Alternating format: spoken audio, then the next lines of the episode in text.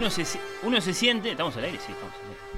Son las cosas que tienen los, No, esto de estar en una los fiesta y con- cumpleaños. sí, haciendo un es todo muy imperfecto y muy feliz a la vez. Uno se siente al instante arrebatado, subyugado frente a toda una majestuosidad. La vida más amplia que la nuestra. Aún algo más.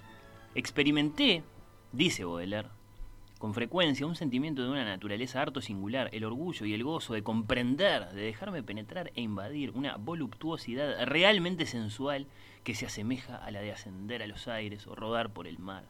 Y la música, al mismo tiempo, respiraba orgullo por la vida. ¿De la música de qué compositor puede haber dicho esto Baudelaire? Si tuvieran que adivinar. ¿Quién lo subyugaba? Sí, lo ponía en ese estado de borrachera, sin una gota de alcohol en principio, bueno, por lo menos no lo mencionan. Solo escuchando. La música de qué compositor lo podía poner así. Como es Daniel, déjalo que suene, déjalo que suene.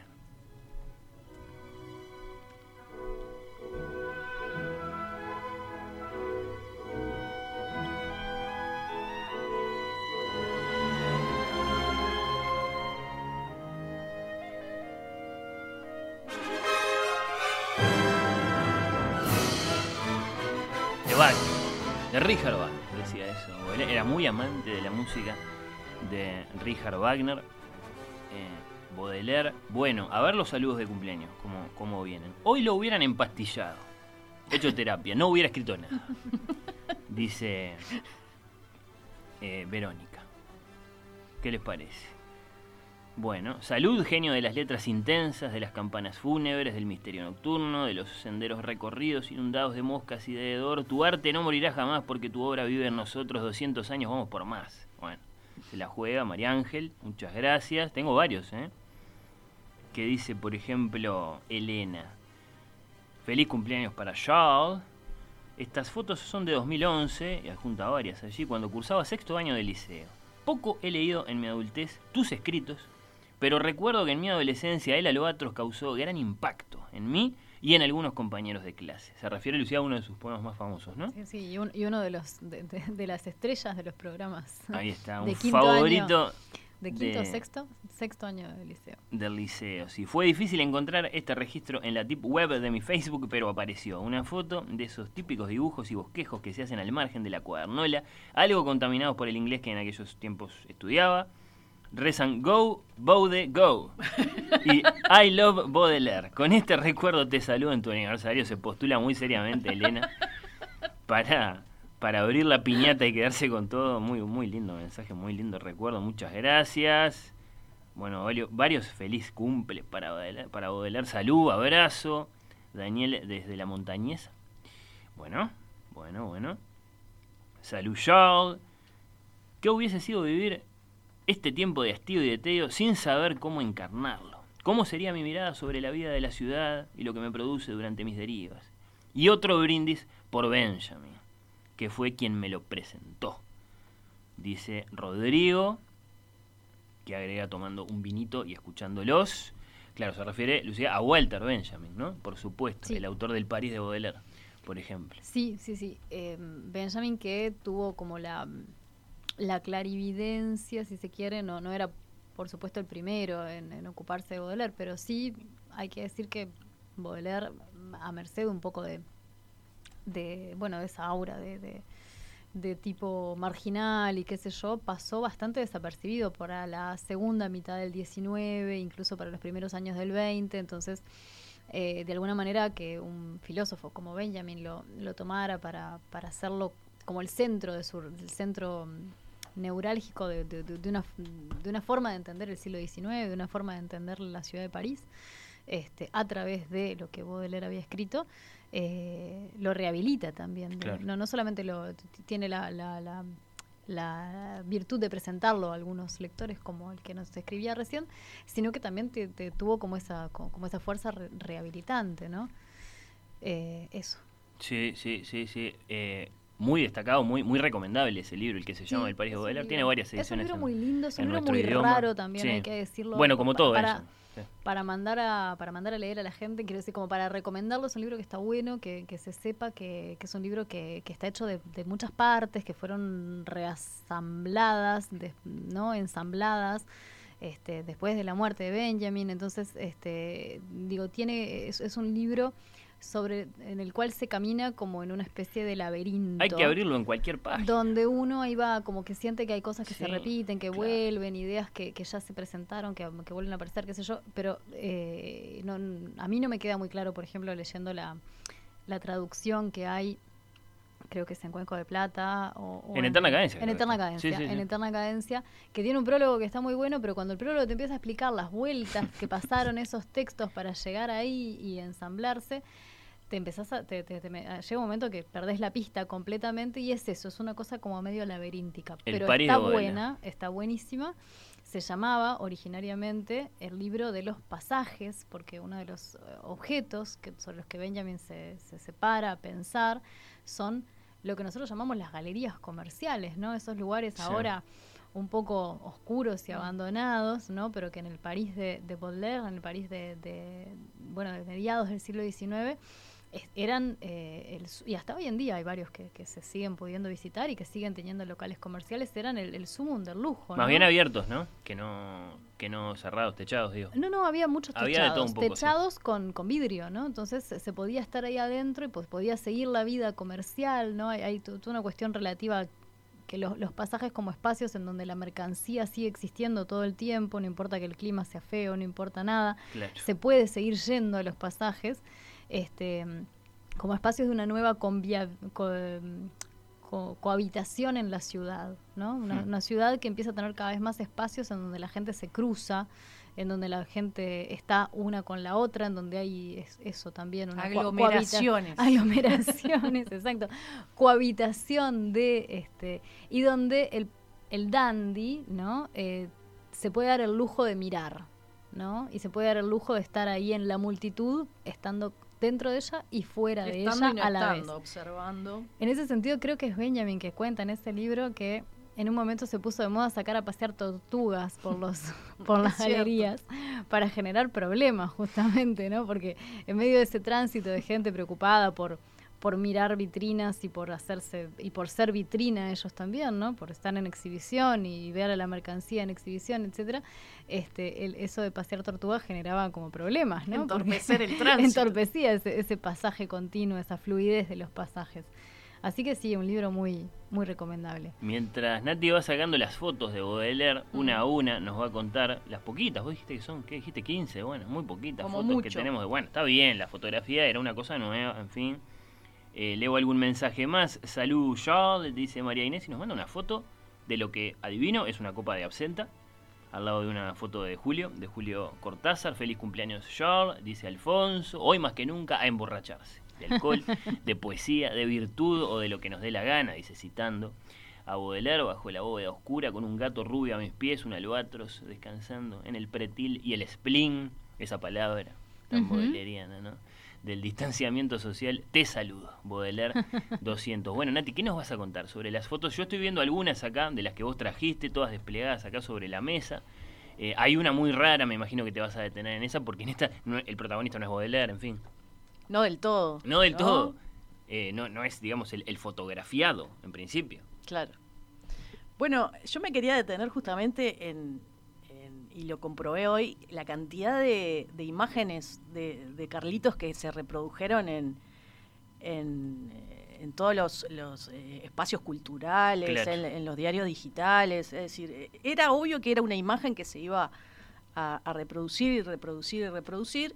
Un día como hoy. Un día como hoy y que no se iba a hablar de, de, quién sacó o quiénes sacaron esas imágenes, ¿no? Quiénes tomaron esas fotografías tan particulares y que nos han permitido eh, tener esa imagen tan nítida del poeta, porque podías, eh, no sé, haber nacido 50 años antes y no tendríamos una foto de Baudelaire. Claro, es de los primeros poetas de los que tenemos fotos.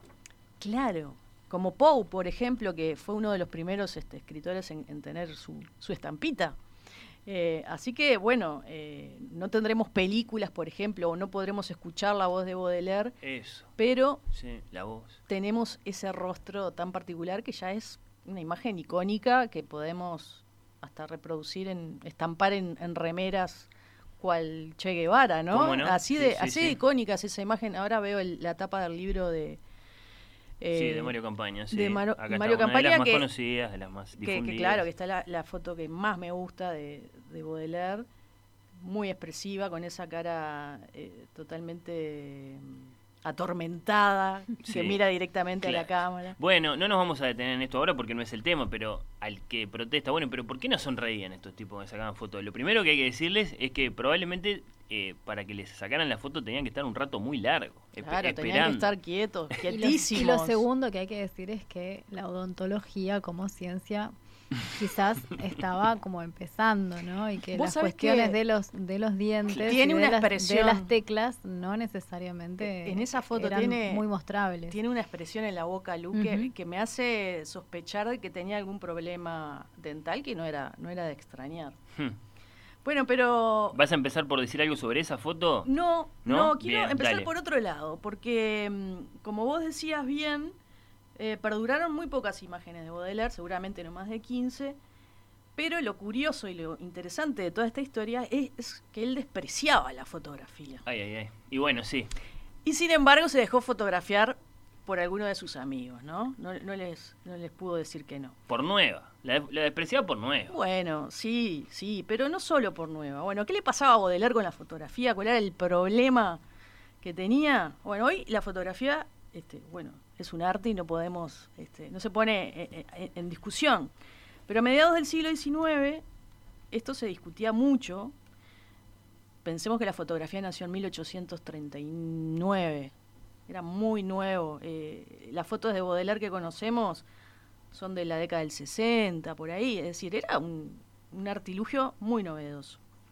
Pero bueno, se discutía al respecto, con respecto a la utilidad de este nuevo invento, y había muchos que se negaban a, justamente a, otorgarle valor, y uno de ellos era eh, nuestro amigo Carlitos. Porque él también era conocido por su labor como crítico de arte. Entonces despreciaba muchísimo todas esas ambiciones este, estéticas de la fotografía y la veía como un proceso mecánico que tenía que ser considerado solamente como un sirviente de las ciencias y las artes. Era Scorsese hablando de Netflix. Ponele, ponele, algo así. Sí, sí. Él decía que, bueno, que, que esto era como una técnica que estaba más cercana a la, a la imprenta que al arte. Y bueno, y denunciaba así con mucha eh, vehemencia que el, que el daguerrotipo era un mecanismo carente de, de sensibilidad y de belleza. Él no le, no le, no le encontraba mucho sentido, pero este, él decía que, ta, que si, si, si era, si estaba al servicio de las artes estaba bien, como, como esa eh, eh, em, eh, uso de, de- de, mm, inmortalizar ciertas cosas que en el futuro iban a desaparecer, por ejemplo. Ese, ese uso de mm, más de, de registro Claro. y nada más que registro de otras cosas más importantes que la fotografía y, nada más. Bueno, la técnica de la fotografía en realidad avanzó muy rápido, fue incluida en la Feria Mundial de París de 1855 y la Academia Francesa admitió fotos por primera vez en su salón en 1859, así que muy rápido se logró. 20 años le costó meterse eh, en, esos espacios este, eh, oficiales de- del arte, ¿no? Treinta y pico tenía yo. Claro. Y justamente en 1859, él en una crítica, una crítica que hace al Salón de la Academia Francesa, incluye una denuncia a Daguerre, el mesías de la fotografía, y también le da un poquito de palo a los pintores y al público que estaban este, totalmente fascinados con este invento. ¿no? y dice esto él con su lengua viperina, dice, si se permite que la fotografía sea un suplemento para el arte en alguna de sus funciones, pronto lo suplantará por completo. Su verdadera tarea es ser sirviente de las ciencias y las artes, pero un sirviente muy humilde, como son la imprenta y la taquigrafía, que no han creado ni han sido un suplemento para la literatura. Qué mala que sos, Nati. Lo estás recordando por algunas de sus opiniones más bueno, desafortunadas. pero esto se va a ir dando vuelta. pero- se va a ir dando vuelta. Más de, de profecía equivocada, más dale, sí. Dice, dejen que la fotografía rescate del olvido esas ruinas, esos libros, impresiones y manuscritos que el tiempo se devora. Bueno. Objetos preciosos cuya forma se disuelve y merecen un sitio en el archivo de nuestra memoria. Será algo agradecido y aplaudido. Bueno, no está tan mal. No, no está Creo que la fotografía el, tipo ha, ha del admitido que- escaneo, ¿no? del Claro. escaneo. De la digitalización. De la digitalización, Exactamente. del archivo virtual, ¿no? Todo cosas que Estaba son- bien encaminado él. Le erró en, un- en otras cosas, pero en eso la verdad que tuvo un- era un visionario. Eh, y bueno, eh, él ya pensaba en la fotografía como esta herramienta de la memoria y para hacer perdurar las cosas este, importantes. Pero él, además de, de estas este, ideas que tenía, se ve que conversaba con sus amigos este, fotógrafos, con Etienne Carhat, Charles Nate, Félix Nadar. Y él también vio la foto de Poe y le llamó la Yo te atención. iba a preguntar, él vio la foto. Él de Poe. vio la foto de es- Poe. es- a mí es una duda que me quedaba y. Sí. Pará, es pará, que tenemos esa que. foto de Poe es Necesitamos una muy analogía. imponente. Eh, necesitamos una, una analogía porque de lo contrario no, no, no. Es, es, no sé, es, es LeBron James vio la foto de Michael Jordan. No sé, sí, es- sí, sí. es- em, Dale, ayúdenme. eh, qué difícil. Y no sé, eh. Baudelaire vio la foto de Poe. Claro, Ah, bueno. No, la foto de Poe Es una foto muy particular. muy particular, Bueno, y claro, Carlitos la vio y dijo, bueno, la fotografía es importante, me parece, para construir la imagen de un escritor e inmortalizarla. No era tonto. Si bien le daba palo a la fotografía, ahí vio algo. Parece que eso lo entusiasmó un poco para dejarse retratar. si lo había hecho Pau estaba bien. No la, no la complejicemos. Bueno. Como dijimos, quedaron muy fo- pocas fotos, pero él tuvo varias sesiones este, con estos amigos. Eh, la imagen quedaba registrada en esas placas de vidrio, que eran muy frágiles y que con el tiempo se han ido, este, se rompieron, desaparecieron. Pero cada tanto puede aparecer una foto nueva en un desván, en una caja vieja Uy, qué lindo. y puede, puede ser todo un acontecimiento. Por ejemplo, en 2014, Ah, fue hace poco. 2014, el Museo de Orsay adquiere una de las pocas fotos que existen de Baudelaire. Paga 50.000 euros. No es un libro, es una foto. Me imagino un gran retrato, Baudelaire en el centro, de la composición, ¿no? Sonriendo. Bien nítido. Claro. sí, No, sí. señor. Si no, 50.000 euros, ¿quién los paga? No, señor. En esta foto se se trata de, de una copia en papel, ni siquiera es una copia de, de- de- de ese negativo, digamos, en, en placa de vidrio, ¿no? Claro, es una un foto papel. le decimos a nuestros oyentes menores de 25 años, una foto es... Es, es- Es, es- algo que se imprime Claro. en un papel. Claro. Pero, Sí, en, sí. aqu- pero en aqu- la Es época una cosa de Baudelaire única. también podía ser un daguerrotipo, es decir, podía ser una impresión sobre vidrio, ¿no? Claro. Es que era el original, era Claro, como el, el negativo que conocíamos en, en los rollos de, de fotos. El negativo era tremendamente grande. El fogonazo propiamente dicho. Bueno, apareció una foto en un desván, eh, un comerciante la, la encontró, que en primer plano está un señor que se llama Thomas Arnoldet, y, y esta foto la tomó Etienne Carhat, este amigo fotógrafo de, de Baudelaire, y atrás, atrás de una cortina, como que fuera el fondo de la fotografía, aparece una figura, poco fuera de foco, movida, que se supone que es Carlitos. Carlitos. Apenas se nota, por, por el tipo de la forma de la cabeza, uno puede pensar que es él. Bueno, por esa foto se pagó 50 mil euros.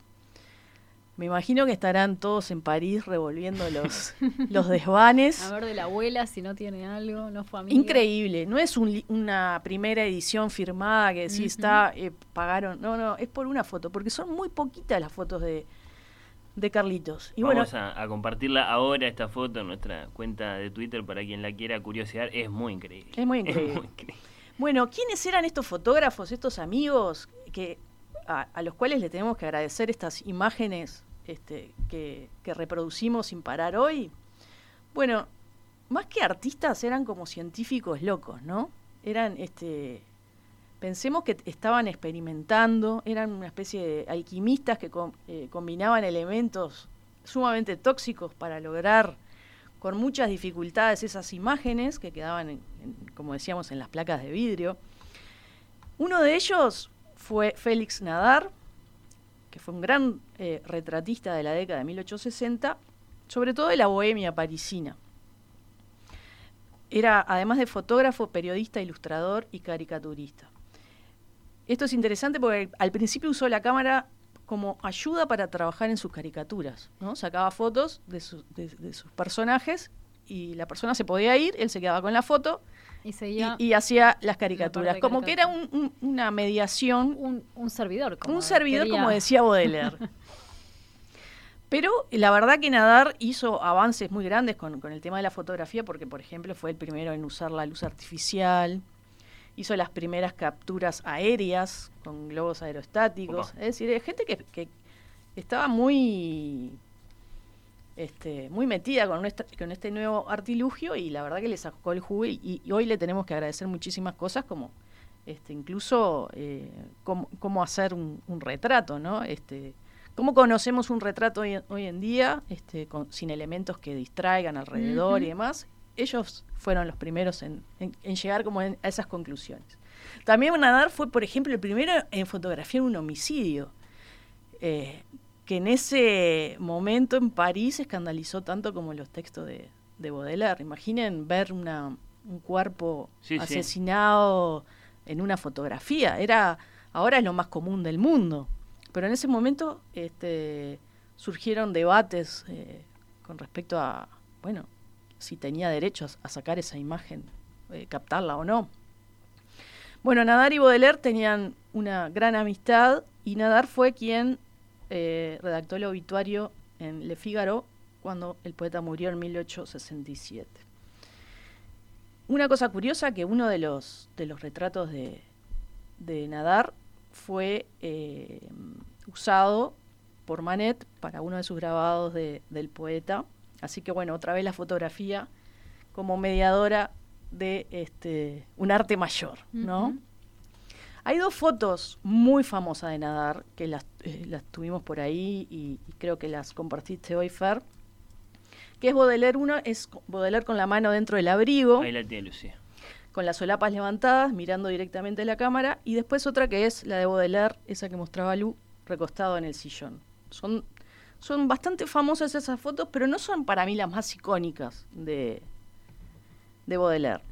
La que, la que es súper icónica es esta que, que comentábamos hoy, la de Tien Carhat, que también fue caricaturista y que también fue muy famoso por sus retratos este, a escritores, artistas y cómicos. Lo curioso de Carhat es que su trabajo más famoso es el retrato que hizo de Rimbaud en 1871. Esa foto de Rimbaud también, que es súper icónica, que es como para... El jovencísimo. Jovencísimo, precioso retrato, es de Carhat. Así que Carhat fue em, el culpable de, hacer eh, dos de las imágenes más... De, fijar en nuestra memoria, ¿no? Es el, es el Annie Leibovitz de los, de los poetas. ¿Qué te parece? Increíble. No le gusta, Lucía, la comparación. Bueno, vengo mal. Vos querés todos traerlo con una... de Annie Leibovitz y pienso como en bebés y no, cachorros. Pero fotografía yo, sé a las que grandes fotografía cosas también. Sí, está bien. Pensé, pensé, en los bebés y los cachorros. no. Creo que esa es, esa es otra. Esa es uh, Anne Giddis. Ah, perdón, perdón. Pero tenés razón, era como un, un fotógrafo de rockstars, porque es así. De, mira, aparte, imagínate lo que era ese mundillo. Vos podrás creer, creer que de Rimbaud nos queda esa foto y, alguna más, porque ¿qué pasó? En una cena, Rimbaud se enojó con Carhat, habrán discutido por alguna cosa, no, me tomaste de este lado, me, eh, sacaste foto de mi ángulo que... Por la foto discutieron. No sé, no, sé por qué discutieron, pero capaz que le dijo, no, ese no es mi, mi mejor perfil. Y... Bueno, la cuestión es que eh, Rimbaud lo, hirió a Carhat con un fierro, le, pegó, y Carhat se enojó y, destruyó la mayoría de las fotografías que había hecho de Rimbaud, y quedaron solo siete u ocho que son las que conocemos hasta hoy en día. Increíble. Otro que era mal llevado. Mal llevado. La cuestión es que esta foto de Carhat, que es increíble la que veníamos comentando, que tiene una definición que es muy difícil, eh, que en esa época estamos hablando de, eh, de, un artilugio de la fotografía que tenían poquísimos años y lograron esa, logró él esa nitidez, ese retrato tan eh, fuerte, esa tan bien iluminado, con una mirada cristalina de, de, de Baudelaire. Realmente tenemos que agradecerle muchísimo a él, a Carhat, a a nadar, este, bueno, esta insistencia que tenían con la fotografía, con este eh, con esta invención que, que, el poeta detestaba un poco, pero que creo que se dio cuenta que, que le iba a ayudar en la construcción del personaje. Y creo que ayuda a la construcción del personaje. pensaríamos pensaríamos lo mismo de, de, de, Baudelaire si no estuviera esa fotografía. Supongo que su obra la valoraríamos igual, pero esa construcción del personaje, eh, imaginarlo en esas calles de París, si no tuviéramos estas fotos, nos costaría muchísimo más. Así que, bueno, cada vez que compartamos este, una foto de estas, está bueno siempre saber quién estaba detrás de estas imágenes, eh, porque, bueno, son súper importantes para construir este, eh, esta cultura visual ¿no? De, los artistas, que, bueno, que a partir de mediados del siglo XIX hemos tenido la suerte de tener cada vez más registros. Em, pero bueno, nada, quería un poco eh, hacer este hincapié en, estas personas que, andaban alrededor, estos amigos que nos dejaron estas imágenes tan, tan especiales. Hablando del comienzo de la modernidad, ¿no? Se dice, Lucía, que, que Baudelaire inventó esa palabra y bueno, ¿sí? Eh, este, este, digamos, este, este rasgo sobre el que vos llamás la atención, Nati, uno de los primeros poetas de los que tenemos un retrato fotográfico así tan, tan intenso y tan, y tan nítido y tan perdurable, bueno, eh, es, un, buen símbolo de eso. Nueva pausa en este cumpleaños. Hay muchísimos saludos de, de, feliz cumple para Charles. ¿Qué les puedo decir? Escuchándolos desde Colonia del Sacramento, un gusto acompañarlos en esta noche de Baudelaire. Saludos a Lucía de Johnny Ramón. No, no puede ser. sí, puede ser. Tus amigos, Lucía. Bueno, eh, eh, un saludo a él y a, todos los compañeros de la banda. Tengo un amigo que se llama Johnny Ramón. Ah, bueno. Eh, un saludo para Johnny Ramón. Sí, sí, cómo no. Bueno, ¿qué más? Feliz cumpleaños. Obvio que le gusta Baudelaire. a Johnny Ramón. ¿Cómo no le va a gustar? sí, y Stephen King. Porque por aquello del, del Pet Cemetery. Buenas noches, gracias por el programa. Esos seis poemas quedaron afuera de la edición de 1961 o en las anteriores. No, ¿cómo 1961? Afuera de la de 1857, ¿correcto? Sí, sí, sí, pero la de 1961... ¿A qué se refiere? Es, una, eh, es la edición definitiva. Ah, bien. Que tiene poemas que, que, son como muy importantes. Por ejemplo, El viaje, que es el que cierra. Eh, es cuando se vuelven vuelven los, los, los poemas este, que se dejaron de lado. Creo eh, que volvieron en, en que no hace tanto, en el siglo XX este, volvieron a creo, creo que el, la persona que manda el mensaje está preguntando por la edición de 1861. La, de 1861 es la edición eh, definitiva, que es la que nosotros conocemos hoy en día. Es decir, la forma definitiva de las flores del mal es la del 61. Unos años después del juicio. Es unos años después del juicio. Yo lo que no tengo claro, pero se puede averiguar fácil, es si esos poemas que fueron condenados están incluidos o no en la versión del 61. En mi recuerdo, sí, se llaman algo así como piezas condenadas eh, Pardo, sí, Pias Condamné, y están en la del 61. Ahora lo podemos chequear el dato. Eh, no sé si es porque se pagó la multa y se consideró entonces que bueno que ya estaba. Eh, ahí me pierdo un poco, pero pero sí, este, es, una buena es una pregunta que está bien. Y, lo, que nosotros consideramos como las flores del mal es la edición del 61 fundamentalmente. Claro, con estos mm, poemas prohibidos que son lesbos, mujeres condenadas, uh a la que es demasiado alegre, las joyas y la metamorfosis Igual tengo la idea de que, en Estados Unidos, por ejemplo, que son muy especiales eh, en cuanto a la, moral, creo que, que eh, en el siglo XX hubo como una reedición que incluía este como una sin censura, sin censura, sí, porque bueno. Sí, sí, sí. Bueno, gracias, Charles, por los sentimientos que provocas en mis cortos 19 años. Gracias, Charles, por escribir el poema La invitación al viaje, que le dedicaré a la persona con la que me casé y el cual quiero que reciten en mi muerte. Bueno, se la está jugando con este saludo. Esta oyente, esta oyente, digo bien, déjanos tu nombre, no tenemos el nombre de esta oyente. Bueno, gracias por cada vez que visito Tristán Narvaja poder imaginar un poquito el París en el que vivías.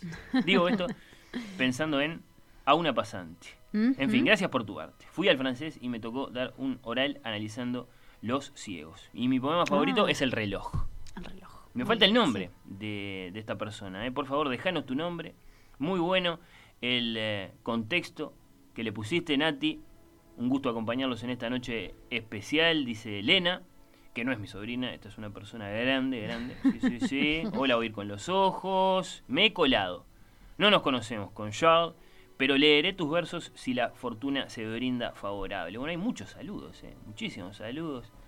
Saludo de ambulador nocturno que estrangulas la noche vieja para convertirla en nueva mientras los vagos trepan por tus piernas cual serpientes poéticas, dice Bernardo. Se la están jugando con los saludos, ¿eh? Los eh, oyentes 091-525252.